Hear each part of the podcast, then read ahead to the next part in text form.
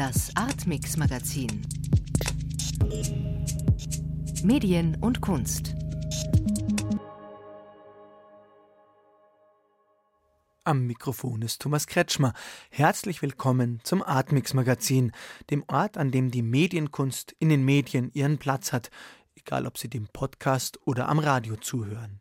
Wir wollen mit den Ohren sehen und schauen, wie und wohin sich Kunst und Medienkunst entwickeln. Zum Beispiel auf der Biennale in Venedig. Am 12. Mai war die Eröffnung dieser internationalen und international beachteten Kunstausstellung. Viele Journalistinnen, viele Besucher haben ihre ersten Eindrücke geschildert und beschrieben, was sie gesehen haben. Ralf Hohmann hat es ihnen gleich getan und auch wieder nicht. Er hat nämlich nicht nur hingeschaut, sondern vor allem hingehört. Auf der Biennale an der Lagune hat die Medienkunst inzwischen ihren festen Platz, auch wenn sie sich manchmal ein wenig versteckt. Brauner Plastikstamm, grüne Plastiknadeln und in den Nadeln versteckt sehe ich zwei Antennen, drei Antennen, eine Empfangsantenne und zwei Sendeantennen. Radiokunst im wahrsten Sinne des Wortes. Vier Antennenanlagen, die die Lagune von Venedig bestreichen. Die künstlichen Bäume werden genau zu diesem Zweck, nämlich Antennen unscheinbar zu platzieren, von einer, was sonst, chinesischen Firma hergestellt. Der Inhalt der Radiokunstsendung des Neuseeländers Dane Mitchell eine endlose Liste von Listen von Dingen. Capricorn by Jarla Moriel. Captain Molyneux by Molyneux. Dinge, die Geschichte sind. Verlassene Ölbohrplattformen zum Beispiel, geschlossene Fernsehstationen, veraltete Software, Pleitebanken, gecancelte Rüstungsprojekte, nun heilbare Krankheiten. Gerade sind es vom Markt genommene Parfums, sozusagen verflüchtigte Düfte. By L.T. Piver. Carnation by Caswell Massey. Wieso wendet ein bildender Künstler, im Englischen sogar Visual Artist genannt, sich dem Medium Radio zu, frage ich Dane Mitchell. I'm really interested in the unseen because I believe it has uh, a kind of an aesthetic force Ihn interessiere besonders das Unsichtbare, sagt er, weil er davon überzeugt sei, dass es eine ästhetische Kraft habe, eine politische und eine soziale Kraft. Und in diesem Sinne verstehe Mitchell das Unsichtbare als Teil eines erweiterten bildhauerischen Denkens. Zur Kunstbiennale in Venedig trifft sich in mondäner Umgebung Kapital mit Kritik. So präsentiert der walisische Pavillon eine Untersuchung von Orten, von Politik und von Klasse. Soziologische Klasse, also zum Beispiel Armut. Diesem Lebensgefühl von nicht viel erwarten dürfen, nähert sich der walisische Künstler Sean Edwards auch mit einem Hörspiel. Titel Refrain. I remember, because a lot of the girls don't like jazz fluid, but I love the smell of it. See, die Mutter des Künstlers liest täglich um 14 Uhr im Livestream aus ihrer Wohnung in Cardiff. Erinnerungen an ihre Kindheit im Waisenhaus oder an die Zeit, als sie putzen ging. Undo Things Done. In etwa geschehene Dinge ungeschehen machen, nennt Sean Edwards seine Ausstellung.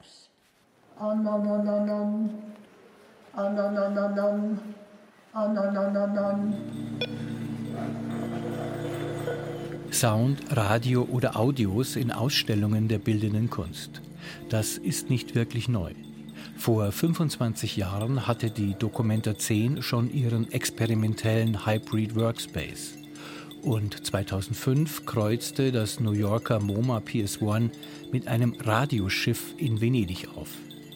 Nun, eineinhalb Dekaden später, zählt weniger Experiment oder ein neuartiger diskursiver Zugang. Radiophone Formen und audioorientierte Werke sind im Establishment der bildenden Kunst wie selbstverständlich angekommen. Klarer Beleg, der Goldene Löwe für den litauischen Pavillon mit seiner Performance von Sängerinnen am Badestrand. Sun and Sea Marina, ein Gemeinschaftsprojekt der Regisseurin Rugile Baziokaite, der Autorin Vaiva Granite und der Musikerin Lina Lapilite. Ihr Preis verweist auf den zweiten herausragenden Aspekt dieser 58. Kunstbiennale in Venedig. Kooperation bzw. Collaboration, Kollaboration in der Kunst. Und auch dafür gilt das vorhin Gesagte. Nicht ganz neu, aber nun ist's im institutionellen Mainstream angekommen. Bei der Künstlerin Natascha Süder-Happelmann, die den deutschen Pavillon bespielt, gehören kollaborative Strategien sogar zum Kernprogramm. Vorher jedoch noch ein anderes, schönes, weil klingendes Beispiel. Tarek Atoui, der in Paris lebende libanesische Künstler und Komponist.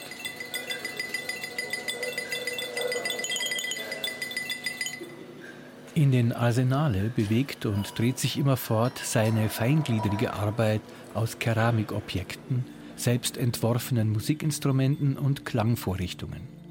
Hier im Hintergrund jedoch nun seine Pop-up-Performance in den Giardini-Studios. Tarek Atui im Zusammenwirken mit der schwedischen Forschungsplattform CPS, Composing Public Space, auf der Suche nach neuen Sounds.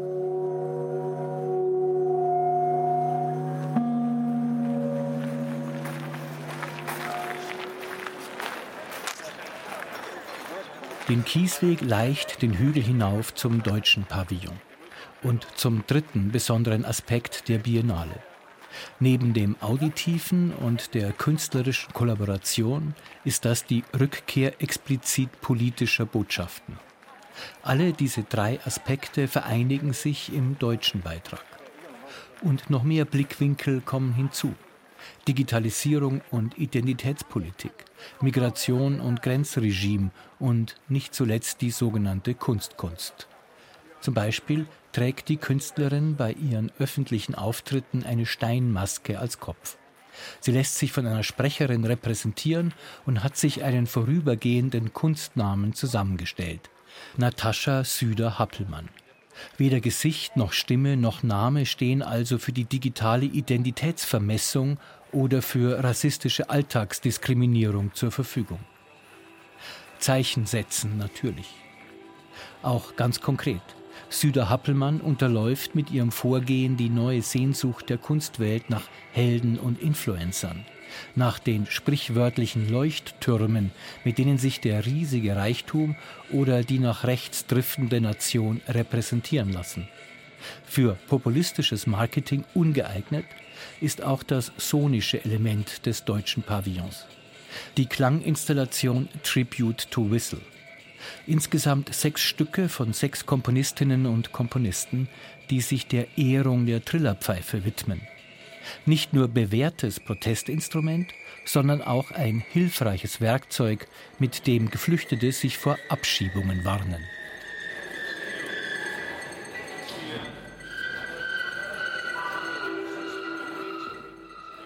Ralf Hohmann über Kunst zum Hören auf der diesjährigen Kunstbiennale in Venedig. Bis zum 24. November läuft die Ausstellung. Zeit genug also für einen Urlaub mit Kulturprogramm. Und damit zurück ins Studio, ins Hörspielstudio, an den Ort also, an dem die meisten Produktionen ihre Form annehmen aus Stimmen, Musik und Geräuschen. Dem Hörspielmacher Andreas Ammer war das Studio als einziger Entstehungsort von Hörspielen oft zu eng weswegen er es verlassen hat und seine Stücke im Theater, einem Fußballstadion oder direkt am Schliersee produzierte. Und oft hatte und hat er sich dafür zusammengetan mit Künstlern, die nichts mit dem Hörspiel zu tun hatten. Zum Beispiel mit dem Musiker FM Einheit.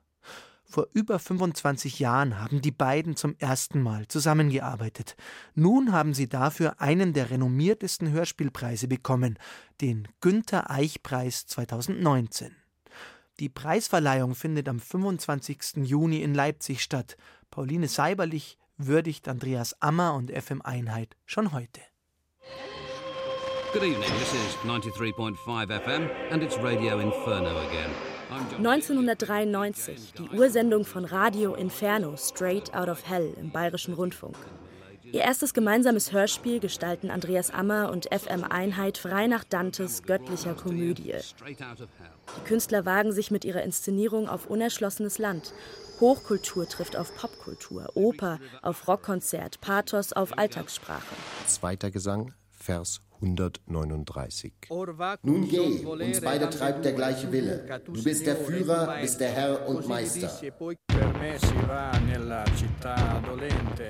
Andreas Ammer, Doktor der Philosophie und Literatur, Universitätsdozent, freier Autor, Journalist und Regisseur. FM Einheit mit bürgerlichem Namen Franz Martin Strauß, früher Schlagzeuger der einstürzenden Neubauten, heute Komponist, Musiker und Musikproduzent. Ammer und Einheit. Ein Duo, das das Hörspiel revolutioniert, alte Hörspielkonventionen hinter sich lässt und Genres mixt. Zu Hörspielpop. Schon früh steht für beide fest, ihre Kunstwerke sollen aus dem Medium Radio heraus und ihren Platz auch auf der Bühne finden. Well, thanks a lot und willkommen zur Apokalypse. Welcome to Apocalypse, dem letzten Abenteuer, dem Weltuntergang.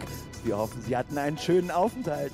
Ein Jahr nach ihrer ersten Zusammenarbeit entsteht Apocalypse Live. Der Name ist Programm. Das Hörspiel wird 1994 live im Marstall des Residenztheaters in München uraufgeführt und zwei Monate später im Radio gesendet. Grundlage ist wieder ein großer Text der Weltliteratur, die Offenbarung des Johannes. Am Ufer ein Mann, das Buch in der Hand. Zu seinen Füßen das Inferno, über ihm der Himmel voller Frequenzen, um ihn das Licht der Sonne. Dafür erhalten Andreas Ammer und FM Einheit den Hörspielpreis der Kriegsblinden. In seiner Dankesrede nennt Ammer zwei seiner Inspirationsquellen für das künstlerische Schaffen im Radio: Mozart und die Hitparade. Von beiden müsse man lernen und im Radio kann man beide vereinen.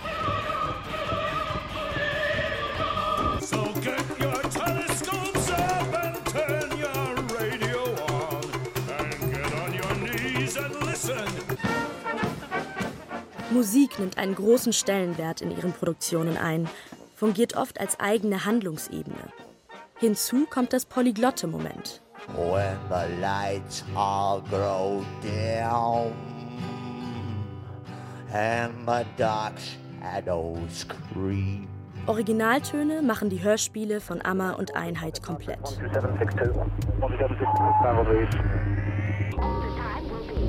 Crashing Aeroplanes verarbeitet Originalaufnahmen aus den Blackboxes abstürzender Flugzeuge.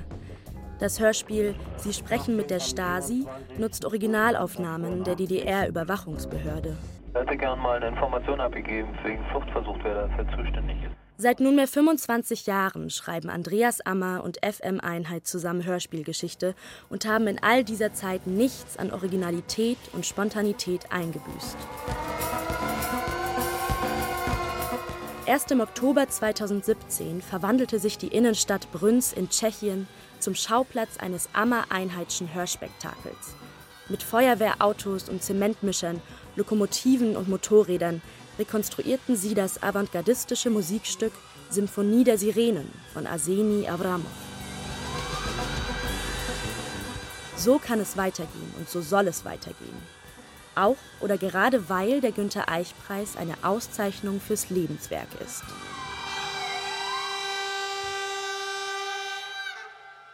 Zwei Produktionen von Andreas Ammer und FM Einheit finden Sie übrigens auch jederzeit im Hörspielpool. Die Symphonie der Sirenen und Lost and Found, das Paradies. Hier und jetzt ein kurzer Klassiker der einstürzenden Neubauten mit FM Einheit, Ring My Bell.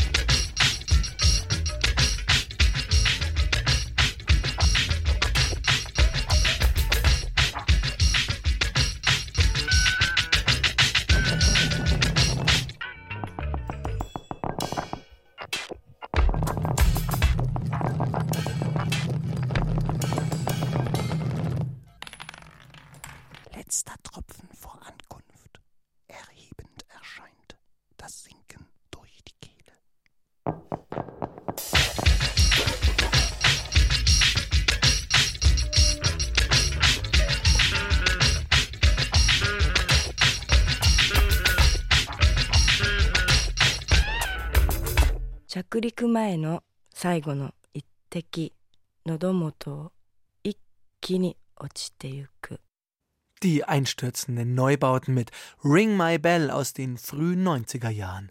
Hier ist das Atmix Magazin auf Bayern 2. Thomas Kretschmer ist am Mikrofon. Und jetzt? Jetzt wird es grundsätzlich. Denn wir wollen im Atmix Magazin nicht nur aktuelle Entwicklungen und Produktionen vorstellen, wir wollen in diesem Magazin auch Fragen zur Kunst stellen und nach Antworten suchen. In der letzten Ausgabe war das die Frage nach dem Wert der Kunst. Heute geht Hadi Funk der Frage nach, von Eistesis bis Zerstreuung, wozu ist Kunst eigentlich gut? Hat sie eine ähnliche Funktion wie die Literatur, die nach einer alten Definition dann besonders relevant ist, wenn sie sowohl erfreut als auch einen Nutzen bringt? Aber was wäre dieser Nutzen und wo bleibt die Freude für einen Jazzfan auf einem Heavy-Metal-Konzert? Gute Musik hören, ein bisschen Spaß haben, Kleinigkeit trinken. Neue Anregungen, neue Bilder, die man noch nicht gesehen hat. Es macht halt Spaß, mit Freunden ins Kino zu gehen. Das haben Menschen geantwortet, die ich gefragt habe, warum sie gern ins Kino gehen, auf Konzerte, in eine Ausstellung. Ich habe sie deshalb gefragt, weil ich wissen wollte, was sie selbst sagen, warum sie Kunst anschauen, anhören und andenken. Denn oft heißt es ja, der Wert von Kunst sei einfach total subjektiv. Darüber hinaus könne man eigentlich gar nichts Vernünftiges und Sinnvolles über den Wert sagen. Wenn man die Leute aber mal fragt, warum sie auf ein Konzert gehen, ins Kino, in eine Ausstellung, dann nennen sie doch ziemlich konkrete Gründe. Weil sie Spaß haben wollen, neue Anregungen bekommen, etwas erleben wollen. Am besten sogar gemeinsam mit anderen.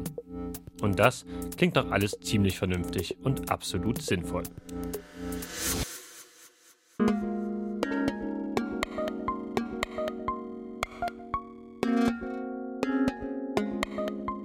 Kunst hat also verschiedene Funktionen im Leben der Menschen.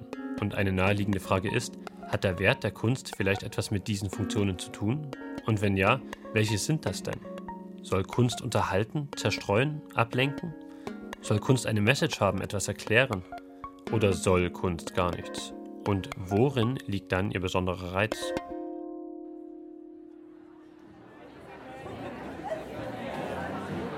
Ein Ort, an dem ich war, um das herauszufinden, ist der Münchner Club Strom, vor dem Konzert des Indie-Pop-Sängers Loper. Die Menschen hier hatten alle ähnliche Gründe, warum sie gekommen waren. Weil man einfach mal Musik genießen kann, ohne was nebenbei zu tun und Live-Musik ist immer schöner als aus Boxen so. Mit Publikum so gemeinsam das zu erleben, ist nochmal eine ganz andere Erfahrung. Es macht einfach richtig Spaß, dann auch zu sehen, wie leidenschaftlich die Musiker dabei sind, finde ich. Das ist einfach ein einmaliges Erlebnis, von dem ich Wochen zehre. Die Menschen wollen also Musik genießen, zusammen mit anderen, weil das ein einmaliges Erlebnis ist und besser als allein zu Hause über die Bluetooth-Box. Ganz ähnliche Gründe hatten die Besucher vom Münchner Multiplex Kino Mathesa. Es macht halt Spaß, mit Freunden ins Kino zu gehen. Es sind mehrere Menschen und du weißt, dass diese Menschen auch mit dir filmen. Weil ich gerne neue Filme anschaue, die ich so nicht anschauen kann. Ich liebe es, anderen Leuten zuzuschauen, wie sie Filme schauen. Wie beim Konzert geht es den Menschen auch hier darum, etwas gemeinsam zu erleben, Spaß zu haben. Statt mit Live-Musik, aber eben mit neuen Filmen, die noch nirgendwo sonst zu sehen sind. Beides. Ein intensives Live-Konzert, das so viel Spaß macht, dass jemand davon wochenlang zehrt, oder der sinnliche Genuss eines Films, den man sich zusammen mit anderen anschaut, sind Erlebnisse, die für sich genommen wertvoll sind. Weiter zu fragen, warum so ein Erlebnis, das Spaß macht, eigentlich wertvoll sei, ist ziemlich sinnlos, oder? Spaß zu haben, tolle und reichhaltige Erfahrungen zu machen, ist einfach in sich gut und wertvoll. Punkt. Und Kunstwerke ermöglichen oft solche Erfahrungen und Erlebnisse. Sie können dich sinnlich überwältigen, können formal raffiniert und elegant sein, sie können dich gefühlsmäßig total flashen, düster oder zornig sein, Spannung erzeugen, witzig und gewitzt sein und, und, und.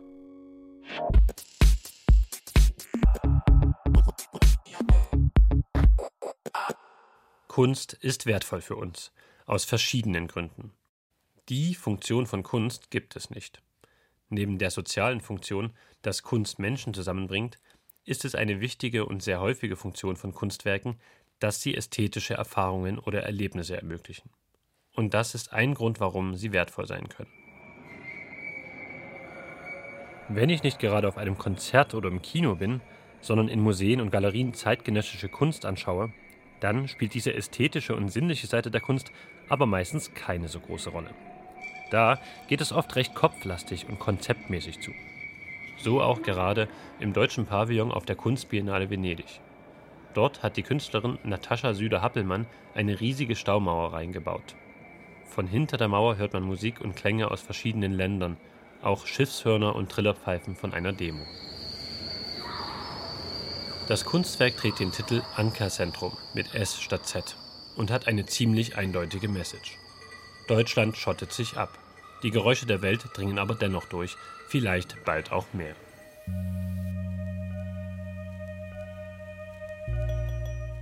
Natascha Süder-Happelmanns Ankerzentrum ist ein kritisches Statement zum Umgang Deutschlands mit Flüchtlingen. Kunst wie diese hat also ganz offensichtlich inhaltliche Ziele, verfolgt einen Zweck.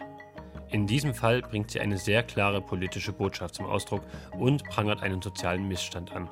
Solche Kunstwerke wollen nicht einfach sinnlich genossen werden, das wäre hier ja völlig fehl am Platz, sondern sie sollen uns zum Nachdenken anregen. Darin besteht ihr Wert.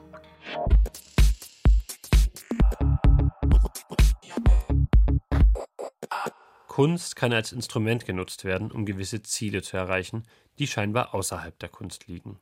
Solche Kunstwerke sind dann deshalb wertvoll, weil sie wertvolle Ziele erfüllen, sie zum Beispiel unsere liebgewonnenen Vorurteile in Frage stellen, uns die Augen für Ungerechtigkeiten öffnen oder uns politisch wachrütteln. Und was ist mit Kunst, die scheinbar nicht für etwas anderes da ist, die nur Kunst sein will, die nur gefallen und schön sein möchte? Um das herauszufinden, bin ich ins Lehnbachhaus in München gegangen, in die Ausstellung Bildschön Ansichten des 19. Jahrhunderts. Wo, wenn nicht hier, würde ich bildschöne Bilder finden? Ich habe mich mit Susanne Böller getroffen. Sie hat die Ausstellung kuratiert und einen kleinen Rundgang mit mir durch die Ausstellung gemacht. Wir sehen Bilder mit äh, Bergpanorama, Bilder von Seen, Bilder von Wäldern, ganz urwüchsige Natur, ohne dass man den Einfluss von Zivilisation eigentlich sieht. Ist das auch so ein bisschen die Funktion der Bilder? Ja. So eine Sehnsucht zu stillen? Also wenn man an einem bestimmten Ort noch nicht war, dann wird es vielleicht zu einem Sehnsuchtsort, da möchte ich mal hin. Und diese Unberührtheit spielt sicher eine große Rolle, dass man immer wieder so Hügel hat, von denen aus man einen ganz weiten Blick in die Landschaft hat. Und diese Weite, diese suggeriert ja auch eine gewisse Freiheit, Unbekümmertheit. Schöne Bilder. Das bedeutet in dem Fall also, sie zeigen auf ästhetische Weise die Unberührtheit und überwältigende Weite und Größe der Natur. Aber sie drücken gleichzeitig auch einen Inhalt aus. Sie werden zu Sinnbildern für eher abstrakte Ideen wie Unbekümmertheit und Freiheit. Beide Seiten, das sinnlich-ästhetische und das inhaltlich-kognitive, sind hier also miteinander verbunden, selbst bei Landschaftsbildern. Schöne Bilder weisen aber nicht nur bestimmte Dinge vor, Sie blenden oft auch andere Sachen aus. Also ganz wichtig ist, in erster Linie ist es immer schön Wetter. es ist meistens Sommer und man sieht keine Armut, die wehtut. Wenn man da so einen Hütebub sieht, wie in dieser kleinen Studie zum Beispiel von Franz von Limbach, dann läuft er barfuß und hat eine zerrissene Hose und und ein offenes Hemd wahrscheinlich, weil die Knöpfe fehlen. Und es ist aber eben kein Bild der Armut, sondern es ist ein Bild der Freiheit. Nur schön sind diese Bilder also auch nicht. Sie haben doch auch einen politischen Touch. Denn sie sagen den Betrachtern, alles ist gut, es gibt keinen Grund für Veränderungen. Scheinbar nur schöne Kunst kann also auch versteckte Inhalte transportieren und politisch sein.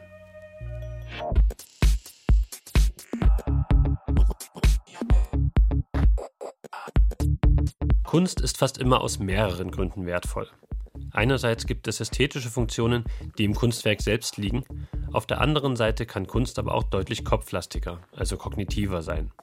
Sie verfolgt dann bestimmte Zwecke und Ziele. Und schließlich sind diese ästhetischen und kognitiven Funktionen oft ganz eng miteinander verbunden. Kunst kann in unserem Leben natürlich noch viel mehr Funktionen haben. Sie kann dekorativ sein, sie kann Prestige und Anerkennung bringen, sie kann etwas für die Nachwelt dokumentieren, sie kann therapeutischen Nutzen haben und noch vieles mehr. Welche dieser vielen Funktionen relevant sind für den künstlerischen Wert von Kunst und welche nicht relevant sind, darum soll es das nächste Mal gehen.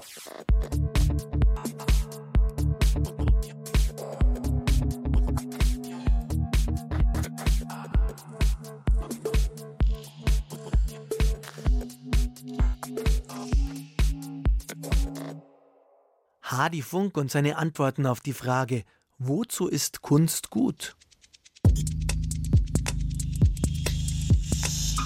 Das war das Atmix Magazin auf Bayern 2.